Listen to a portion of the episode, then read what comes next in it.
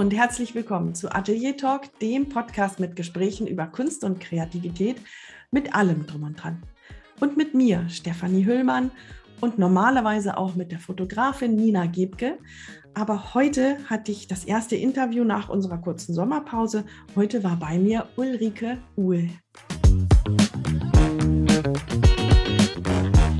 Ulrike lebt und arbeitet in Hamburg. Sie ist Tischlerin und Malerin. Sie hat Kenntnisse im Vergolden, im Rahmenbau, im Restaurieren und bestimmt auch noch einiges mehr. Aber was uns vor allen Dingen bewogen hat, sie zu einem Interview einzuladen, das ist die Art und Weise, wie sie ihren Lebensweg gestaltet hat. Sie hat immer und immer wieder in sich hineingehorcht und geschaut, was sie wirklich gerade begeistern würde und was sie gerne machen würde und hat dann eigentlich immer Wege gefunden, das umzusetzen. Dabei musste sie mutig sein, musste häufig mal über ihren Schatten springen. Dann haben sich auch Möglichkeiten ergeben, mit denen sie vorher nicht gerechnet hat, die sie dann ergriffen hat. Und ähm, ja, das hat uns sehr beeindruckt und sehr inspiriert hat uns vor allen Dingen die Art und Weise, wie sie immer wieder auch ein bisschen mehr gemacht hat als das, was gerade von ihr eigentlich erwartet war. Ulrike ist jetzt 53 Jahre alt und ist wieder dabei, ihren Lebensweg ja, zu ändern, einen neuen Schub, eine neue Wendung zu geben. Und auch das finden wir großartig und ansprechend und wir hoffen, dass euch auch das Mut macht und Energie gibt. Und jetzt höre ich auf zu reden. Jetzt geht es los mit dem Gespräch mit Ulrike. Ulrike, wie schön, dass du da bist.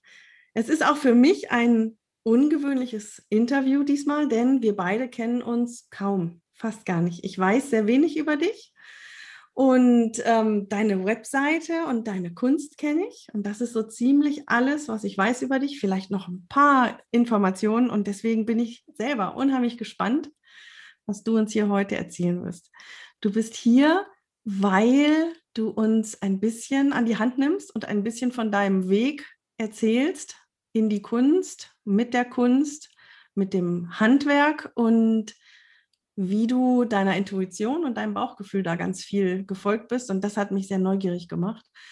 Und ähm, ich möchte einfach mal anfangen mit, wo kommst du her? Was hast du früher gemacht? Warst du schon immer das Kind, das gebastelt und gemalt und gezeichnet hat? Ähm, ja, äh, ich bin aufgewachsen als Nesthäkchen. Ich war die letzte in der Reihe und ähm, so ein bisschen mir selbst überlassen. Es waren halt um mich rum, hatte keiner so richtig Zeit. Und dann habe ich mich einfach immer schon sehr mit mir selber beschäftigen können, auch zum Glück. Es hat mir, ich war immer in meinen Traumwelten und ich habe immer schon mir ähm, verrückte Sachen ausgedacht und, ähm, und versucht nachzubauen. Und ich habe mir immer Sachen aufgemalt. Ähm, das, hat mich, das hat mich eigentlich von klein auf schon begleitet. Aber das war noch nie damals eine Idee, dass das für mich auch ein Lebensweg sein könnte. Das war einfach immer nur so da. Das kam erst später, so im, zum Schulende, kurz vorm Abi, war mir klar, dass ich nicht den Weg gehe, den die meisten um mich rumgehen werden. Ähm, ja, und dann habe ich einfach nach der Schule weitergemacht. Nach dem Abi habe ich meine Mappe unter den Arm geklemmt, habe beschlossen, ich will nicht studieren, sondern einfach ähm, versuchen, meinen Weg zu gehen, wie ich ihn damals die, zu der Zeit empfunden habe. Ja. Zurück zu der Zeit, als du klein warst. Du hast gesagt, du hast verrückte Ideen gehabt und hast ähm, gebaut. Was, was für Materialien hast du damals genommen? Hast du dir einen Stift und einen, äh, und einen Zettel genommen und hast da deine Sachen entwickelt oder hast du wirklich gebaut mit den Händen? Ich habe wirklich gebaut. Also ich habe ähm, im Haushalt mir Sachen zusammengesucht. Ich habe da mit, ich weiß nicht, in der Grundschule, da habe ich dann einen Fernseher entwickelt aus einem Schuhkarton und zwei Nudelhölzern, um die ich ein, ein Stück Pergamentpapier gespannt habe. Und dann habe ich halt da Bilder drauf gemalt und dachte ganz schlau, wenn ich jetzt das äh, spanne und dann drehe, dann, dann habe ich so ein bewegtes Bild. Es hat nicht funktioniert, weil dieses Pergamentpapier ständig gerutscht ist und aufgegangen ist und so. Aber äh, sowas habe ich andauernd gemacht. Ich habe irgendwie immer was mir ausgedacht und dann musste ich das umsetzen und ähm, das war das große Glück dann auch, dass sich keiner so sehr mit mir intensiv beschäftigt hat, weil ich konnte einfach. Ich konnte einfach rausgehen auch und mir in irgendwelchen Büschen Häuser bauen, wie ich sie mir ausgedacht habe. Oder Häuser für die Tiere bauen, die um uns herum waren. Das fanden die vielleicht gar nicht immer so toll, aber ich fand die toll. Und die haben auch nicht immer ewig gehalten, aber ja, so war ich halt andauernd unterwegs. Das heißt, du bist tatsächlich von alleine auf solche Ideen gekommen und hast sie entwickelt. Du bist da nicht irgendwie von, von größeren Geschwistern oder Eltern oder Tanten an die Hand genommen worden und guck mal, versuch mal das hier und schau mal da, sondern du bist tatsächlich selber auf solche Ideen gekommen. Komplett, ja. Sehr cool. Und dann ging es weiter mit Schule ähm, und ich vermute mal Leistungskurs Kunst oder Jawohl. sowas. Mhm. Hast du das in guter Erinnerung? Ähm, ja, also am Anfang, ähm, am Anfang war das super.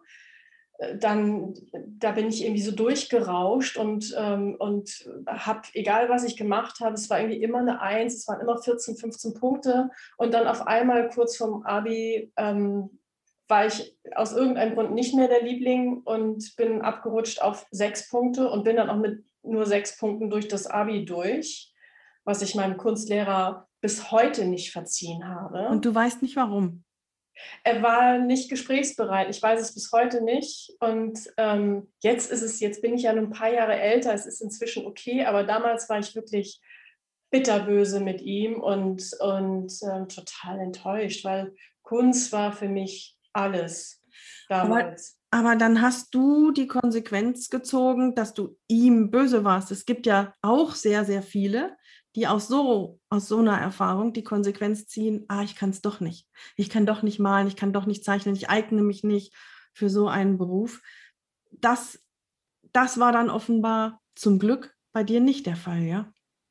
Das war nicht der Fall, weil ich zu dem Zeitpunkt auch noch nicht den Gedanken hatte, dass ich ähm, Künstlerin sein möchte und, und so. Ich wollte malen und ich wollte ähm, kreativ sein aber ich hätte mich nicht als Künstlerin bezeichnet. Also das, und deswegen war auch für mich nicht, ähm, ich war, nee, ich habe dann nicht an mir gezweifelt, sondern ich habe einfach nicht verstanden, warum er mir nicht erklären konnte, wieso ich jetzt abrutsche, warum ich von 14 Punkte auf 6 Punkte runterrutsche. Das sind mehr als 50 Prozent. Ähm, und, und mir keine Chance gibt, da wieder rauszukommen, was zu verbessern. Ich wusste nicht, was falsch gelaufen ist und ich wusste nicht, wie ich es ändern konnte. Und äh, habe aber deswegen also ich habe da nicht irgendwas für mich, für die Zukunft in Frage gestellt, weil ich zu dem Zeitpunkt auch noch gar nicht sicher war, wohin die Reise geht. Da hatte ich mir noch gar nicht so weitreichende Gedanken gemacht. Aber was für eine, was für eine Lehrer-Failure, weil man, ja. man muss doch die Schülerin mitnehmen und ihr erklären, warum. Also man muss doch, man muss doch begründen. Also ja, da kann ich mich ja drüber aufregen. Wenn du es abgehakt hast, ich fange jetzt an, mich da neu drüber aufzuregen. Geht gar nicht. Und du hast dann trotzdem, du sagtest vorhin, deine Mappe unter den Arm geklemmt und um was zu machen? Du sagtest nicht zu studieren, das Normale, aber Genau, nicht zu studieren, weil ich auch von zu Hause halt keine Unterstützung hatte. Da hieß es, ich ähm, bekomme keinerlei finanzielle Unterstützung für so ein Studium und ich wusste, alleine wird es schwierig. Ich hatte mich beworben ähm, in Hamburg äh, an der Armgardstraße und damals, es war kurz nach ähm, Mauerfall, hatte ich mich auch beworben an der Ostsee. Ich weiß jetzt den Ort gerade gar nicht mehr, ist auch egal. Ähm, aber ich wusste, ich würde es nicht schaffen, das finanziell alleine zu wuppen. Äh, und deswegen habe ich mir gedacht, dann gehe ich einen anderen Weg. Und dann habe ich angefangen, mich in Agenturen zu bewerben für als Trainee und ähm, habe so halt Illustrationen gemacht, obwohl ich sie gar nicht gelernt habe. Also ich bin immer einfach gleich ins Wasser rein, ins Kalte und habe ähm, dann in der Agentur gesessen und habe da mitgezeichnet und habe immer Anleitung bekommen von den Leuten, mit denen ich gearbeitet habe. Halt immer dann jobbezogen Und ähm, ja, und von dort bin ich dann, war mir das irgendwann langweilig. Das war eine ganz, ganz kleine Agentur und ähm, dann bin ich von dort weiter. Warte, bevor ähm, du weitergehst, ja. habe ich dazu noch eine Frage. Wenn du sagst Agentur, dann heißt das ähm, eine Werbeagentur oder? Genau, eine kleine Werbeagentur. Das war eine fünfköpfige Werbeagentur und ähm, genau, und da war ich irgendwie ein, zwei Jahre auch nur. So, das und war aber hast, mein Einstieg. Entschuldigung, ja. Ja. Dein, dein Einstieg in so, in so ein kreatives Business. Und du hast dir selber deine Mappe zusammengestellt und hast dir selber überlegt, ich nehme einfach meine besten Arbeiten aus den Leistungskursarbeiten, sortiere das und mache es hübsch zurecht und gehe damit in, in eine Agentur und bewerbe mich? Oder wie sah das ganz konkret aus? Genau, also es ist ja jetzt auch schon, ich, heute würde man das sicher nicht mehr so machen, das ist ja schon ein bisschen her, aber genauso habe ich es gemacht. Das wenigste waren Arbeiten aus dem Leistungskurs, sondern ganz viele freie Arbeiten. Ich habe wirklich nonstop irgendwas modelliert, gebastelt, gebaut und Techniken ausprobiert und so. Ich war das, also wie gesagt, es war mein Leben damals und ähm, habe dann einfach eine, ich habe dann das genommen, was mir am besten gefiel und habe mich damit ähm, ja in die Agenturen geschlagen und das mir. Ich war wirklich schüchtern und habe mich kaum getraut, diese Türen aufzumachen und dann da am Empfang zu stehen, zu sagen, hallo, ich bin's Ulrike und ich würde hier gerne ein Praktikum machen, vielleicht auch ein bisschen länger und äh, das, äh, ich bin tausend Tode gestorben auf dem Weg dahin immer, jedes Mal. Aber ich wollte das so unbedingt, dass ich es einfach gemacht habe. Wahnsinn. Und wieso gerade Werbeagenturen? Wie bist du auf die Idee gekommen? Weil ich, also damals ähm, war das halt auch noch so, dass, dass in, ich hatte während der Schule ein Praktikum gemacht in einer kleinen Agentur auch und da durfte ich zeichnen von Tag eins. Es waren nur zwei Wochen, aber da saß ich gleich am Zeichentisch. Und das fand ich so großartig, dass ich mir gedacht habe, das will ich nach, dem, nach der Schule einfach noch ein bisschen weitermachen, um dann von Profis zu lernen, wie die das machen in ihrem Alltagsjob. Also so und ähm, ja, und deswegen bin ich los und habe mir aber auch bewusst kleine Agenturen ausgesucht, weil ich damals auch schon wusste, diesen großen Agenturen, da bist du dann nachher doch nur unterwegs und holst Kaffee für die ganzen Abteilungen. Und, äh, und deswegen habe ich nur bewusst ganz kleine Agenturen gewählt und habe Glück gehabt, denn ich weiß nicht, wie vielte das war, aber ich bin dann halt genommen worden und war da wirklich dann auch eine ganze Zeit und konnte mit denen arbeiten. Das war großartig. Das war richtig toll. Vielleicht war das ja nicht nur Glück, vielleicht war das ja auch deine tolle Mappe. Und dann hast du eben gesagt, ähm, dann wurde es zu langweilig. Was ja. meinst du denn damit? Warum, warum war es langweilig? Es war irgendwie dann so dieses Daily Business. Es waren immer wieder die Aufträge für, da, es wurde viel Musik gemacht, für Plattencover, CD-Cover, und, ähm, und es gab aber nichts, es kam nichts Neues. Also es gibt Menschen, die können das ihr Leben lang machen, aber ich wollte halt einfach auch noch anders malen. Ich, und ich wollte einfach auch noch was anderes lernen und ähm, dachte mir damals, na, und wenn es jetzt, ähm, es sollte irgendwas anderes sein. Ich war gelangweilt. Es waren immer die gleichen Jobs und es waren immer die gleichen Formate, dieses 32 mal 32 oder dieses ich weiß gar nicht mehr, was so ein CD-Cover hat, 12 mal 12 mal 11 oder sowas. Ähm, und das, ja, das war für mich dann durch. Ich wollte auf raus und ähm, auf zu neuen Ufern. Und dann habe ich tatsächlich durch Zufall ähm, die Möglichkeit bekommen, in einer Setzerei zu arbeiten. Das klingt jetzt erstmal sehr trocken und langweilig, war es damals aber nicht. Da gab es noch den Beruf des Retro-Fotografen und Druckvorlagenherstellers. Da habe ich dann halt ganz viele Reinzeichnungen gemacht, noch von Hand und habe dann so die technischen Hintergründe gelernt. Ich war in der Dunkelkammer, habe an der großen Repro-Kamera gestanden, habe die Filme selbst belichtet und sowas, habe Masken geschnitten. Und es war eine andere Art von Handwerk, bei der ich viel, viel gelernt habe, was Sicherheiten mit so Schwünge und Linien zu ziehen, mit der von, von Hand ganz frei aus so einem Rotfilm. Das gibt es heute alles gar nicht mehr. Und Ein Rotfilm? Ja, die, die, es gab so, früher hat man ähm, so eine rote Folie gehabt die ein, ein, durchsichtiges Trägermaterial hatte. Und du hast halt dann Masken ausgeschnitten und hast diese rote Folie an den Stellen abgehoben, wo das Licht durchscheinen sollte und durch das, da wo rot geblieben ist, da ist halt nichts durchgekommen. Das war schwarz nachher auf dem Film. Mhm. So, und so Kann, konntest du von Hand Masken schneiden. Kannst du dann bitte nochmal erklären, was genau eine Setzerei ist? Eine Setzerei ist dafür da, äh, den Text zu setzen, der in, ähm, sowohl in Zeitschriften als auch in Anzeigen, in allen möglichen Artikeln, alles, was an Text irgendwo zu sehen ist, ob es Bücher sind oder ähm, Frauenjournale oder große Anzeigen, Plakate, wurde früher in der Setzerei gemacht. Das hat man, das ging erst ähm, so richtig los, als, als ich dort angefangen habe, dass es immer mehr auch die Agenturen übernommen haben. Die haben zu dem Zeitpunkt noch einfach nur so einen Blindtext gesetzt. Wenn ich, ähm, wenn man da, wo der Text stehen sollte, da haben die einfach ihren Entwurf gemacht und hatten dann diesen, diesen Platz freigelassen, wo der Text rein soll. Und den Text selber hat der Setzer gesetzt, weil der genau weiß, wie, wie die einzelnen Buchstaben zueinander stehen. Jede Schrift fällt anders und braucht andere Abstände. Und heute macht es alles der Computer automatisch, aber auch nicht immer schön. Und so ein Setzer hat es immer korrigiert.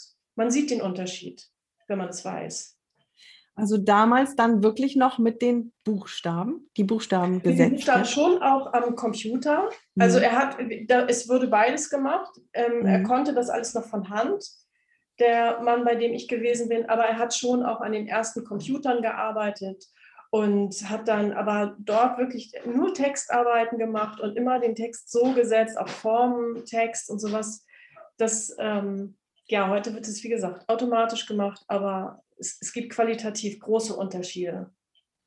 Was mich jetzt bei diesem bei dieser Beschreibung wundert, ist, ähm, du hattest gesagt, bei der kleinen ähm, Werbeagentur, wurde es dir mit der Zeit zu langweilig. Ja. Und dann kommst du in so einen Job und hast ja dann gar nichts mehr zu zeichnen und, und zu frei zu entwerfen, sondern arbeitest ja sehr, sehr viel mehr nach Vorgaben und strukturiert, dass dir das mhm. dann aber trotzdem dann so gut gefallen hat. Wieso war das so? Was war, war an diesem Job dran? Hm. Ähm, weil mich diese technischen Hintergründe so fasziniert haben. Wenn du eine Zeichnung hast und du möchtest sie, ähm, du möchtest sie quasi als, als Printmedium benutzen, du möchtest sie irgendwo in, in ein Buch reinbringen oder du möchtest sie verändern, dann, dann kannst du das natürlich alles von Hand machen, aber damals konnte man das halt ähm, auch machen, indem du so eine, also mich hat es fasziniert, so eine Reihenzeichnung zu machen, wo dann deine Zeichnung als Illustration ist und drumherum läuft der Text und du gestaltest das Ganze und du weißt aber auch, wie es realisiert wird. Das sind dann so ganz viele Folien, die man hat, aus denen sich dann am Ende die vier Farbfolien ergeben, die dann letztendlich zum Druck gehen. Und dann hast du dieses gedruckte Endprodukt das fand ich eine Zeit lang ganz faszinierend zu sehen, aha, so kann man es auch machen. Also das geht auch. Es ist nicht nur dieses, ich, ich zeichne, sondern dann war ich aktiv noch in diesem Prozess der, der Umwandlung quasi mit dran. Fand ich mhm. super. Eine Zeit lang. Also nach drei Jahren war mir das auch langweilig. Ja, das glaube ich, aber mich, mich hat wirklich eben erstaunt, dass es andersrum, dass es dich am Anfang so fasziniert hat. Weil für mich eben als Außenstehende war der, der Sprung so groß, ne? von diesem wirklich mhm. kreativen zu diesem sehr geordneten. Aber dann hast du da gleich so die Potenzial oder quasi weitergedacht mit den, mit den Zeichnungen und so weiter. Also eine ganz, ein ganz anderer Aspekt des, des Zeichnens. Also genau. Mhm. Dann kann ich mir vorstellen, dass dir das langweilig wurde. Wie ging es weiter? Bis wann bist du dort geblieben etwa? Ah, puh, äh, da war ich dann so äh, Mitte 20, glaube ich, ungefähr.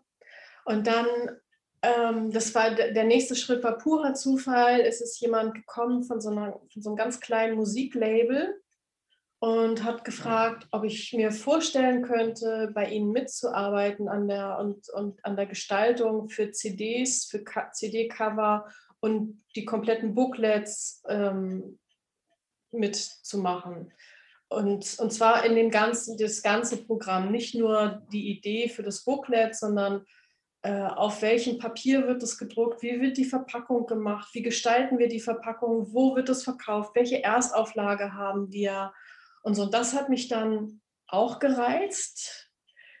Ähm, und dann habe ich einfach Ja gesagt, bin auch da wieder ins kalte Wasser gesprungen, weil ich ja von nichts wirklich eine Ahnung hatte und bin dann dahin und habe angefangen, ähm, CD-Cover zu gestalten und Booklets und Verpackungen. Und es war eine tolle Zeit. Wir sind nach London geflogen oft, um mit Künstlern zusammenzuarbeiten, die in den 60er und 70er Jahren ganz bekannte ähm, LP-Cover gestaltet haben und ähm, haben Ausstellungen mit denen gemacht und mit Fotografen aus der Zeit. Es war, es war eine irre Zeit. Und auch das ist dann aber nach mhm. ein paar Jahren langweilig geworden. Ich hatte damals irgendwie so einen Drei-Jahres-Rhythmus. Ich musste alle drei Jahre irgendwas ändern.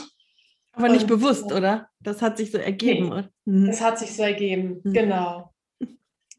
Und ähm, ja, Musikbiss war damals hart, ist auch heute noch eines der härtesten, glaube ich. Also es war, das war dann auch so die Umstellung, ähm, die CD, man hat, war sich nicht mehr sicher, bleibt die auf dem Markt, wird es die CD irgendwann nicht mehr geben und die kleinen Label sind nach und nach zum großen Teil entweder ganz ähm, in, über den Bach gegangen oder aufgekauft worden von größeren. Und bei meinem Label war es so, es wurde aufgekauft. Und dann habe ich mir gedacht, so, jetzt bin ich, ich weiß gar nicht mehr, ich glaube, ich war 27 oder 28. Jetzt, ähm, jetzt möchte ich mir nochmal einen Traum erfüllen, den ich schon als Mädchen hatte. Jetzt werde ich Tischlerin. Und habe dann mich ähm, erkundigt und habe festgestellt, dass es tatsächlich jedem Menschen zusteht, eine Umschulung zu machen. Und die wird finanziert.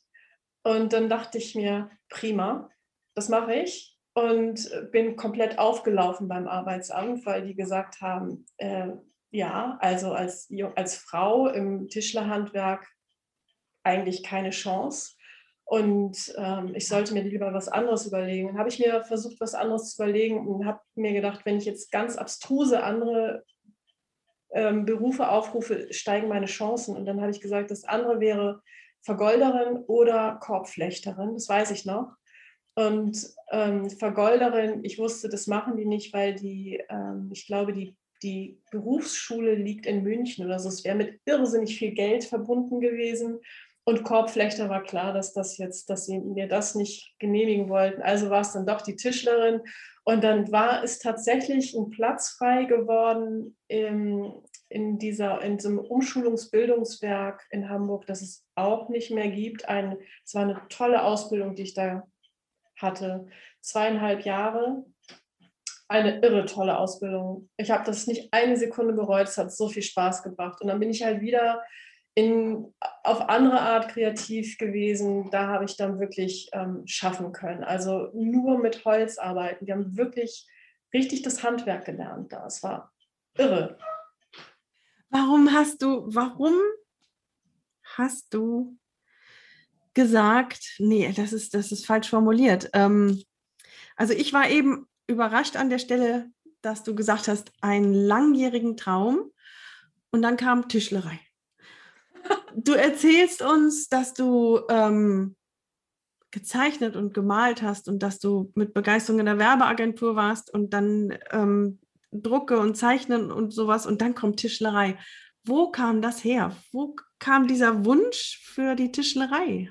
Her? Ähm, wo kam der Wunsch her? Ich fand es immer schon spannend, auch als Kind schon, äh, wie Menschen sich einrichten. Und zwar nicht nur mit Farben an den Wänden und mit Bildern, sondern auch, äh, wie passen die Möbel da rein und wie stellen die die Möbel, was für Möbel. Und, und das fand ich, fand ich einfach immer schon spannend. Und was für Stimmungen entstehen in den Räumen, wenn man mit Farben spielt und mit, mit Möbeln, wie voll, wie bedrückend, wie fröhlich, wie hell kann so ein Raum wirken, wie sehr bringt, spiegelt er den Menschen wieder, der dort lebt. Und ähm, ja, und ich wollte immer schon, ich war immer schon jemand, der gerne ausprobiert und gerne seine eigenen Sachen macht. Ich bin auch so ein bisschen Eigenbrötler und wollte halt, hatte so den Wunsch, meine eigenen Möbel zu bauen auch. Bilder malen und Möbel bauen. Wobei Bildermalen wirklich immer ganz, ganz lange in meinem Leben auf Platz 1 stand und das Möbelbauen war so eine große Neugier von mir. Mit Holz umgehen können und so, was ist das, wenn ich das selber machen kann? Und dann hat sich diese Chance ergeben, die habe ich einfach ergriffen und ich habe es wirklich nicht bereut. Es ist so toll. Es ist so toll, wenn man lernt, ein Möbel zu entwickeln, sich eins auszudenken. Ich möchte, ich bräuchte mal einen neuen Küchentisch. Und dann setzt man sich hin und überlegt, wie soll mein Küchentisch aussehen? Und dann kannst du den selber bauen. Das fasziniert mich heute noch. Und nach über 25 Jahren finde ich das immer noch toll. Und ähm, ja, und deswegen habe ich dann diese, diese Ausbildung gemacht. Und danach habe ich mir gedacht, ähm, ich möchte jetzt aber nicht in so eine Tischlerei gehen, wo sie mit so vielen riesengroßen Maschinen arbeiten und eigentlich nur Gastronomie bestücken oder Fenster einbauen oder so. Ich möchte in die Restaurierung. Und dann habe ich mir wieder eine Mappe zusammengebastelt und habe mich bei Restauratoren beworben und hatte auch da wieder Glück. Und war es immer noch so schwierig, dorthin zu gehen? Ja. Ja, ja. ach echt. Mhm.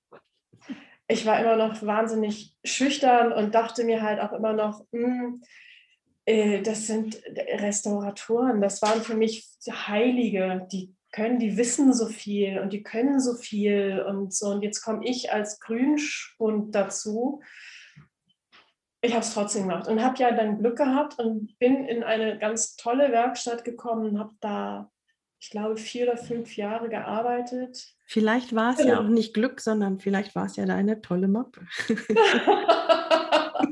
Wer weiß. Und, und auch das war toll. Ich habe mit Kirchenmalern zusammengearbeitet. Ich habe das Vergolden gelernt. Ach so, ich habe auch genau, während ich meine Umschulung zur Tischlerin gemacht habe, parallel dazu noch in einer Galerie gearbeitet, weil ich wissen wollte, wie ist es, Bilder zu rahmen. Und habe dann immer, wenn ich von der Umschulung nach Hause gekommen bin, habe ich meine Latzhose ausgezogen und ähm, mich aufs Rad geschwungen und bin in die Galerie geradelt und habe dann da Bilder gerahmt und vergoldet und äh, mit gehängt für Ausstellungen und so. Und ähm, ja, und bin dann da spät abends wieder nach Hause zurück, um morgens um kurz nach fünf wieder aufzustehen, damit ich rechtzeitig bei der Umschulung bin. Es waren wilde Jahre. War das, ähm, ich frage das einfach mal direkt, war das ähm, ein Teil Begeisterung oder war der Teil der finanzielle Druck während der Ausbildung größer, das zu machen? Was, was war größer? Die Begeisterung? Das war komplett, komplett Begeisterung. Also das habe ich die, vermutet, ja. ich habe da nicht viel Geld bekommen für das für das Rahmen. Das war, das war nicht so viel. Und ich, dadurch, dass ich vorher in der, ähm, ganz gut Geld verdient hatte in der Musikbranche, habe ich halt auch ganz gut Unterstützung bekommen vom Arbeitsamt während der Umschulung zur Tischlerin. Also ich habe immer ein bisschen Geld noch dazu verdient mit Essen ausfahren und all sowas, aber ich hatte so, meine Grundkosten waren gesichert. Und äh, diese, das, also diese Galerie war toll und man lernt nochmal Kunst ganz anders zu sehen, wenn man anfängt, sich mit der Rahmung zu beschaffen, beschäftigen. Das ist ein ganz, ganz spannendes Thema. Heute mag ich meine Bilder am liebsten ungerahmt oftmals oder ganz schlicht nur gerahmt, aber Rahmen sind ja schon Kunst an sich und ganz wichtig finde ich, wie gehst du damit um? Was du kannst ja mit so einem Rahmen auch dein Bild komplett erdrücken. Und äh, ja, und da habe ich einiges gelernt in dieser Galerie. Das war toll. Gibt es die noch, die Galerie? Die gibt es leider nicht mehr. Es war eine der ganz großen Galerien in Hamburg. Mhm. Die gibt es leider nicht mehr. Da Magst du den Namen sagen für die, die Galerie Rose. Vielleicht mhm. kennt irgendjemand das. In der Nähe vom Rödingsmarkt, die Galerie Rose, der Dirk Rose. Ein unglaublicher Mann, der heute, glaube ich, noch ähm, privat Kunst Berater ist für Leute, die in Kunst investieren wollen. Der kannte wirklich alle Großen. Also da ist so ein Horst Jansen, ist bei dem damals immer ein- und ausgegangen. Das waren Freunde. Und ähm, Schindehütte und ähm, Janosch und so und äh, also wirklich viele namhafte Künstler und auch viele völlig durchgeknallte. Das war toll. Ja. Boah, was alles so zusammenkommt. Und ähm, du sagst ja. immer wieder entweder Glück oder du sagst Zufall. Ja. Und ähm, das ist, ich bin gespannt, wie es weitergeht. Also ich finde ja schon mal auch diesen Weg, die Tischlerei und die Vergoldung gleichzeitig zu machen und das dann noch zu verbinden mit Rahmung. Ähm, das ist ja auch, da, das ist nicht nur Glück und Zufall, sondern da ist, glaube ich, jemand wirklich seines eigenen Glückes Schmied und, und hat einen wachen Geist auch für das, ähm, was dich interessiert. Ja, wie, wie ging es weiter, liebe Ulrike? Also nach der, nach der Restaurierung oder während ich bei der, in, in dieser Werkstatt, in dieser Restaurierungswerkstatt war, habe ich irgendwann gemerkt, ähm, es ging der Werkstatt finanziell nicht so gut und ich habe gemerkt, die werden sich nicht mehr so lange leisten können, Leute wie mich mit zu finanzieren. Ich war da als freie Mitarbeiterin. Es war klar, sie wird sich verkleinern. Und dann dachte ich mir, hm, ich bin ja auch jetzt schon deutlich länger als drei Jahre dort gewesen. Jetzt kann ich auch mal was Neues machen. Da habe ich tatsächlich den Sprung in die Selbstständigkeit gewagt. Völlig verrückt. Das war, das war nicht nur ein Sprung ins, äh, ins kalte Wasser, das war der freie Fall. So fühlte sich das am Anfang an. Bei aller Freiheit auch wirklich eine Riesenungewissheit, was da auf mich zukommt. Als was hast du dich hauptsächlich? Also was war dein Haupt als damals, Tischlerin? Äh, damals wirklich ähm, hauptsächlich Restaurierung und Tischlerei. Mhm. Und da hatte ich für ein paar Jahre habe ich die, die Malerei ganz beiseite geschoben. Ich habe einfach dekorative Malerei gemacht. Ich habe ähm, Möbel gebaut, die, die eine Fassung bekommen haben, der, also so im traditionellen Sinne der Fassmalerei, dem Möbel eine Fassung geben. Und das habe ich gemacht. Dadurch habe, war ich immer so ein bisschen noch mit Oberflächenmalerei beschäftigt. Aber es war, nicht, es war jetzt nicht das, was ich heute hauptsächlich mache, sondern es war, Schwerpunkt war entweder Restaurierung und dadurch war ich ja auch mit Oberflächen beschäftigt ähm, oder halt Neubau und Gestaltung von Möbeln. Und dann fühlte sich das an wie der freie Fall in die Selbstständigkeit. Ja. Aber lass mich raten, der Zufall und das Glück haben dann das dahin geführt, dass es alles ganz gut lief, oder? Also auf, es gab immer Aufs und Abs. Ich habe damals ähm, den Vater meiner Tochter kennengelernt und der ist Zimmermann und wir beide haben dann zusammen eine Werkstatt aufgemacht mit einem Café im Eppendorfer Weg und ähm, haben da auch so manch eine Bruchlandung äh, hingelegt, weil wir gemerkt haben, unser Konzept war viel zu frei für die, für die Eimsbüttler. Da sind die nicht gut mit klargekommen. Kann ich, wieso kann ich hier einen Kaffee trinken? Und wir haben so Kunstveranstaltungen gemacht, Lesungen und sowas. Und gleichzeitig war aber unten auch eine Werkstatt. Das fanden die irgendwie spooky.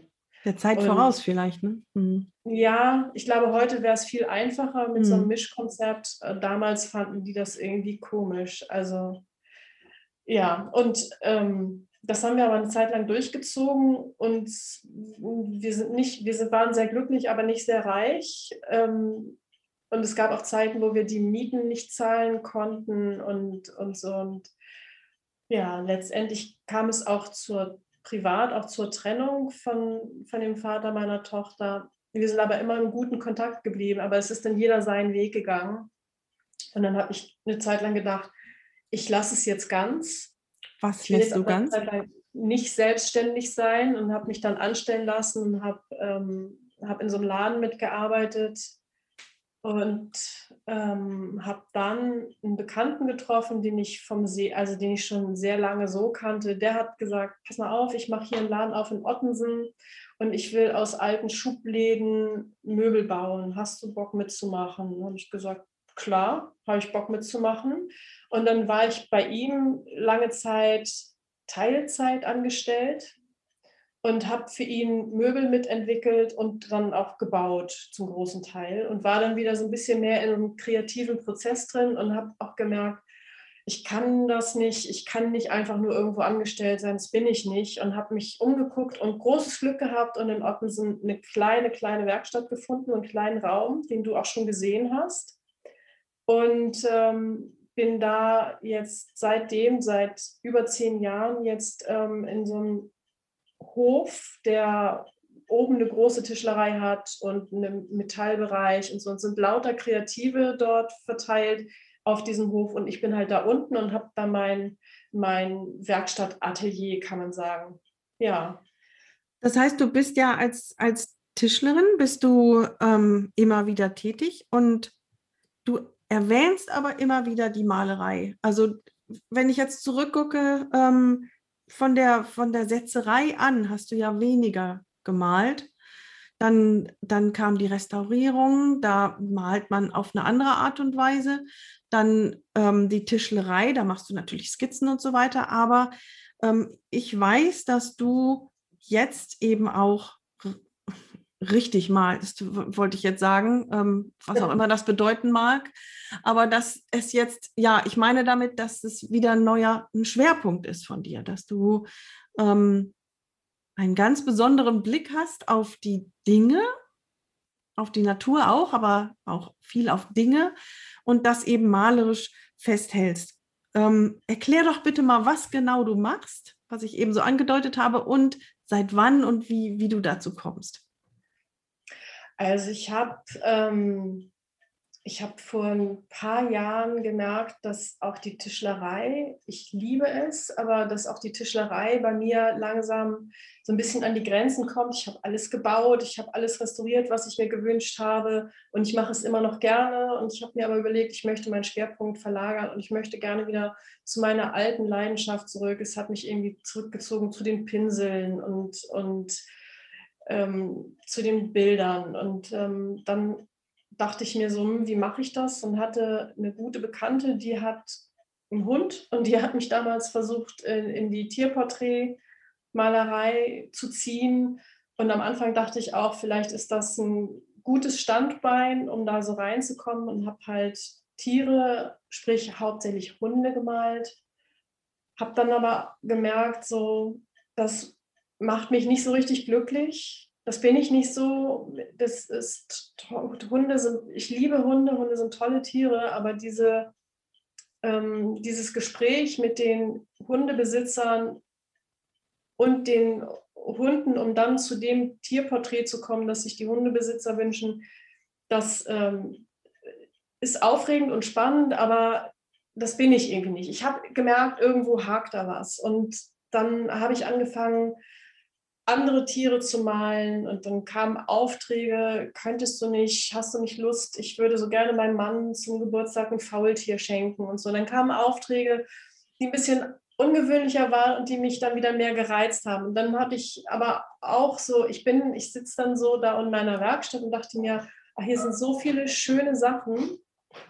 Ähm, ich mal jetzt mal einen Hammer.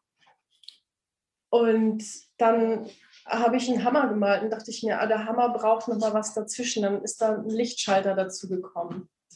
Und ähm, ja, und so hat sich noch mal, ohne dass ich das jetzt so richtig geplant habe, hat sich da was Neues entwickelt. Und habe ich immer mehr Freude an den unterschiedlichsten Oberflächen entwickelt und habe alte Schalter gemalt und, und ähm, mich fasziniert auch so diese, diese Technik. Das ist so ein bisschen wie so ein Mini-Lost Place. Das sind oft Schalter, die sind schon lange nicht mehr in Funktion. Die sind auch gar nicht, werden von keinem Elektriker mehr abgenommen. Oder auch Handwerkszeug, das schon eigentlich, da ist da, da oben schon ein Stück Holz eigentlich verrottet und wird schon, ist schon längst nicht mehr funktionstüchtig. Und ich, ich zeige durch meine Detailbesessenheit, die ich ja dann manchmal auch entwickeln kann, einfach dem, wie sehr ich das schätze und wie viel, wie viel Schönheit da immer noch drin steckt, das bringt mir ganz viel Spaß. Und das, so hat sich das dann von, von den Tieren hin entwickelt zu mh, hm, Lichtschaltern. ja, was soll ich sagen, Technik, ähm, aber immer noch gerne gemischt auch mit, mit Tieren. Also ich habe jetzt gerade letztens ein Schild gemalt, so, so ein so ein Wegweisen, Wegweiserschild mit einer Nacktschnecke daneben. Ich bringe auch gerne Sachen zusammen, die auf den ersten Blick überhaupt keinen Sinn machen. Das finde ich großartig. Die Bilder sind auch großartig. Sie haben mich von Anfang an begeistert und mich unheimlich ähm, mitgerissen. Also ähm, für alle, die an dieser Stelle jetzt sofort neugierig werden, wir sagen es einmal, Ulrikes Webseite heißt farb- und holzwerkstatt.de und auf Instagram heißt sie Painting on Wood. Genau. An dem Namen merkt man ja auch schon, dass sich das, dein Lebensweg jetzt, also alles, was du vorher gemacht hast, das Malen, das Zeichnen, das Restaurieren, was ich meine in deinen Detail, detailverliebten Malereien auch wieder zu erkennen und eben das Holz, dass das alles zusammenkommt. Das hast du in diesen Namen auch ähm, ganz gut zusammengefasst. Und kannst du das, ähm, wie siehst du das aus deiner, aus deiner Sicht? Macht es alles plötzlich Sinn im Nachhinein? Empfindest du das so? Hast du das Gefühl, du bist einem unsichtbaren Weg gefolgt oder ist jetzt durch Zufall was rausgekommen? Wie, wie empfindest du das für dich? Also es macht für mich auf jeden Fall alles Sinn. Es, es ist so, als wenn ich jetzt die Früchte ernte, die ich mein Leben lang irgendwo gesät habe. Und ähm, ich glaube, es ist eine Mischung aus ganz viel Glück und Zufall und immer meinem Bauchgefühl folgend dieser mehr oder weniger sichtbare Weg, den ich da, ich habe ja ganz vieles nicht weit vorausgeplant, sondern habe mich immer darauf eingelassen. Habe gedacht, oh, da habe ich jetzt Lust drauf, das mache ich, das will ich auch noch lernen. Und ähm, ich bin so dankbar, weil ich dadurch so viele Menschen kennengelernt habe und Dinge sehen konnte und ausprobieren konnte, mit Kirchenmalern arbeiten und alte Oberflächentechniken lernen, das, all dieses Wissen, das ich über die letzten 25 Jahre mir angeeignet habe, das, das macht in jedem Bild, das ich male, Sinn. Und ähm, trotzdem bin ich aber auch Tischlerin. Wenn man mich das fragt, was bist du eigentlich oder was machst du, dann antworte ich immer mit beidem, weil ich auch finde, ich muss mich nicht entscheiden. Ich muss nicht das eine oder das andere sein. Ich bin beides. Mhm. Mhm. Auf alle Fälle. Du malst auch wenig auf Leinwand, sondern viel, viel mehr auf Holz, ne? Ausschließlich auf Holz. Ausschließlich sogar. Ah, das wusste ja. ich nicht. Mhm. Und diese Oberflächen, die du versuchst zu zeigen, die Details, diese alten Gegenstände und den Hammer und so weiter. Ähm, was ist es genau, was du damit zeigen möchtest? Oder was, was passiert in dir, wenn es dich so anzieht und so fasziniert? Kannst du das formulieren? Ähm, ich glaube, ich habe das vorhin schon so ein bisschen angedeutet. Das sind Dinge, an denen wir so vorbeischauen. Die sind, die sind uns entweder sehen wir sie nicht, weil wir sie 500 Mal am Tag in, schon in der, in der Hand hatten, so ein Lichtschalter. Der, der staubt einfach ein. Und in der Werkstatt, wenn du in so einer Werkstatt bist, dann ist das ein ganz besonderer Dreck, der sich da ablegt auf so Schalter oder auf, ähm, auf, auf Werkzeug, das irgendwo länger nicht benutzt wird. Dann liegt sich so ein Holzstaub darauf. Und das sind so Sachen, die mich total faszinieren, die ich so wunderschön finde. Oder auch, jetzt war ich, darf ich das kurz nochmal ausschlenkern? Ich war vor kurzem auf der Nordart und irgendwann hat meine Freundin mich beiseite gezogen und meinte, du weißt schon, auch die Bilder sind eigentlich die Kunst. Und ich, ich habe fast ausschließlich die alten Schalter, die in die sich, weil du kennst die, die Nordart, oder? Es ist ja diese riesengroße, unglaublich schöne Halle mit den alten Metallsäulen und an jeder Säule sind alte Schalter und die sind so schön. Die meisten laufen da einfach dran vorbei und sehen die gar nicht. Und ich finde so, ich, ich kann auch sein, dass mir nächste Woche ein Stück Fußleiste und, oder ein, ein Stück kaputter Bilderrahmen vor die Füße fällt. Und ich denke mir, du bist so hübsch, du hast es wirklich verdient zu werden, dass man dich unter die Lupe nimmt. Und dann male ich das. Wie gehst du dann da ganz genau vor? Machst du Fotos und malst davon ab oder machst du ausschließlich von, äh, von der Realität? Setzt du dich davor oder, oder beides? Beides. Also ich nutze das so, wie ich es dann gerade für dieses Bild in meinem Kopf habe. Wenn ich kann, male ich natürlich am liebsten vom Original. Und wenn ich, ähm, wenn ich die Möglichkeit nicht habe, weil es ein Tier ist zum Beispiel, das ich jetzt nicht hier finde oder, ähm, oder dass ich nicht mit in die Werkstatt nehmen möchte, die Nacktschnecke zum Beispiel, die habe ich draußen im Garten verfolgt, bis sie genau so da lang geschleimt ist, wie ich sie haben wollte. Und die, die, würde ich nicht mit in die Werkstatt nehmen. Die würde da ja auch nicht an, auf, auf, auf einer Stelle bleiben. Auch wenn die langsam sind, sind sie zu schnell für mich. So viele Details kann ich da gar nicht abzeichnen. Also ich mache eine Mischung aus, aus beiden. Mhm. Und wo möchtest du hin? Was, du bist eigentlich jetzt schon an einem Punkt, der dir sehr, sehr gut gefällt. Ähm, und natürlich möchtest du die Malerei weiterverfolgen. Aber gibt es etwas, hast du so etwas wie ein Ziel oder einen Weg im Kopf? Wovon möchtest du mehr, was du jetzt noch nicht hast? Ich möchte mehr von der Malerei. Ich möchte gerne tatsächlich jetzt ähm, anfangen, den Schwerpunkt richtig deutlich zu verlagern. Ich möchte mehr malen. Ich merke schon halt auch, ich werde jetzt ein bisschen älter und ich möchte nicht mehr so viele schwere Möbel bauen müssen und schleppen und das Material schleppen und so. Ich, ähm, es zieht mich auch immer mehr einfach wieder an die Staffelei. Es ist auch so ein wie, so ein, wie so ein unsichtbares Band, an dem da jemand zieht. Es zieht mich einfach, wenn ich eine Woche nicht an der Staffelei sitzen konnte, dann werde ich richtig unleidlich, weil ich, dann nervt es mich, dass da so ein Möbel ist, das mich davon abhält, mich an die Staffelei zu setzen, weil dieses Möbel jetzt gerade Vorrang hat. Und dann versuche ich trotzdem liebevoll auch mit dem Möbel weiter umzugehen, aber es zieht mich einfach immer mehr dahin. Und das ist etwas, was ich versuche auszubauen, auch mit Hilfe. Ich hatte ein Coaching, ähm, das mich, ähm, das ich ein Jahr lang jetzt hatte. Corona war jetzt ein bisschen blöd, weil vieles von dem, was wir so ausgearbeitet hatten, konnte was, ich gar nicht umsetzen. Was für ein Coaching? Kannst du es nochmal sagen, bitte? Das ist ein Co Coaching von, ähm, von der Kreativgesellschaft in Hamburg. Da kann man sich tatsächlich bewerben, wenn man jetzt sagt, ich äh, weiß, welchen Weg ich gehen will und ich möchte gerne als Künstlerin arbeiten, dann kann man sich dort bewerben um ein Coaching. Das ist großartig. Ich kann es wirklich nur jedem ans Herz legen. Die sind so zauberhaft dort. Man ähm, hat dann Gespräche und ähm, dann wird festgestellt, ob man kreativ ist oder eben nicht.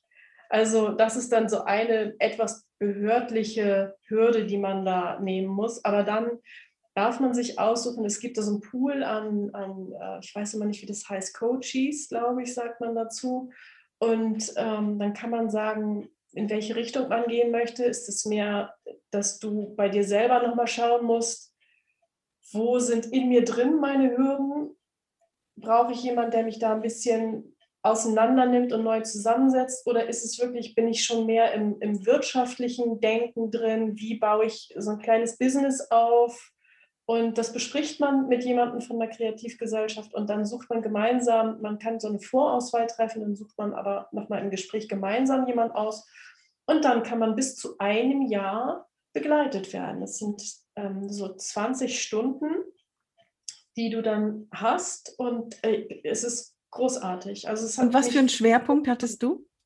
Ich hatte tatsächlich, da ich in mir drin schon sehr klar mit mir war, habe ich gesagt, ich brauche jemanden, der mich so ein bisschen wirtschaftlich auseinanderdröselt und mir zeigt, ähm, von außen auch einfach zeigt, ohne mich zu kennen und ohne da irgendwelche Empathien reinzustecken, mit dem Produkt, das du hast, das wir jetzt noch mal ein bisschen weiter definieren, kannst du dann auf den Markt gehen in die und die Richtung. Und das haben wir ausgebaut. Ja, und das, wie gesagt, Corona war nicht so hilfreich, das hat ganz viel ausgebremst, aber mhm. jetzt ähm, starte ich durch mit all dem Werkzeug, das mir in die Hand gegeben wurde in diesem einen Jahr und äh, mache jetzt erstmal die Messe mit im Oktober, diese Made in Hamburg. Da traue ich mich jetzt zum ersten Mal ganz alleine so einen Stand zu machen. Ich habe sowas schon früher gemacht, aber immer zu zweit, nie alleine. Ja, mal gucken. da wünsche ich dir, wünschen wir dir ganz viel Erfolg. Made in Hamburg verlinken wir in den Show Notes, damit man da auch mal reinschauen kann. Und ja, die findet in Hamburg statt. Kannst du das Datum nochmal sagen? Oder was heißt nochmal? Das ist der 9. Hm, und 10. Oktober. 9. und 10. Oktober. 9. Ich und glaube, 10. ja. Mhm. 10. Oktober kann man die Ulrike Uhl live und in Farbe mit ihren Bildern bei der Made in Hamburg treffen. Ansonsten, wie gesagt, auf der Webseite farb- und holzwerkstatt.de in eins durch oder Painting on Wood. Liebe Ulrike, was habe ich noch nicht gefragt, was du gerne jetzt noch sagen möchtest? Gibt es etwas, was du gerne jetzt noch loswerden möchtest? Ganz ehrlich, Steffi, ich habe das Gefühl, ich habe nonstop geredet die letzte Stunde. Dafür bist du hier. ähm, mir gehen die Wörter aus. Ich weiß es nicht. Ich, ähm, nein, ich glaube, es ist alles gesagt, gerade zu diesem Thema im Moment. Ich könnte jetzt noch ganz viel weiter erzählen, einfach nur so aus dem Leben. Aber ich glaube, die, wichtigsten Punkte sind, sind alle gefallen. Wunderbar. Dafür warst du hier, damit du uns ganz, ganz viel erzählt hast. Und das war wirklich spannend. Ähm, Hut ab davor, dass du immer wieder diesen Weg genommen hast, ähm, ja, wie es sich gerade ergibt. Du hast immer von Zufall und Glück geredet. Da habe ich ja vielleicht eine andere Meinung, aber ähm, den Weg hast du verfolgt. Das ist, das ist sehr, sehr anregend und ähm, ja, macht nachdenklich, macht mich nachdenklich über meinen Weg, ähm, wenn ich das so anschaue und vielleicht Ideen auch für die Zukunft. Ich habe jetzt aber noch eine kleine Bitte. Wir treffen uns hier ähm, über Zoom. Ich sehe dich, wir scha schauen uns in die Augen und du sitzt vor zwei kleinen Regalen. Das eine sind Teller in so einem alten ähm, Tellerregal und ein neueres und ganz viele Tassen und Gläser. Wir haben im Hintergrund ab und zu deine Tochter rumrumpeln hören. Drück ihr doch bitte nachher mal das Handy in die Hand, dass sie dich einmal davor fotografiert. Das Bild möchte ich gerne in die Shownotes oder auf unsere Webseite stellen. Alles klar. Und dann noch ganz viele andere Bilder von ähm, Ulrike könnt ihr auch sehen auf unserer Webseite. Das ist atelier-talk.com. Und in der nächsten Woche ist die Nina wieder bei uns. Ich verabschiede mich ganz, ganz herzlich und ich freue mich und ich bin ganz gespannt, wie es bei dir weitergehen wird. Wir werden das beobachten. Dankeschön, Ulrike. Vielen, vielen Dank. Tschüss. Tschüss.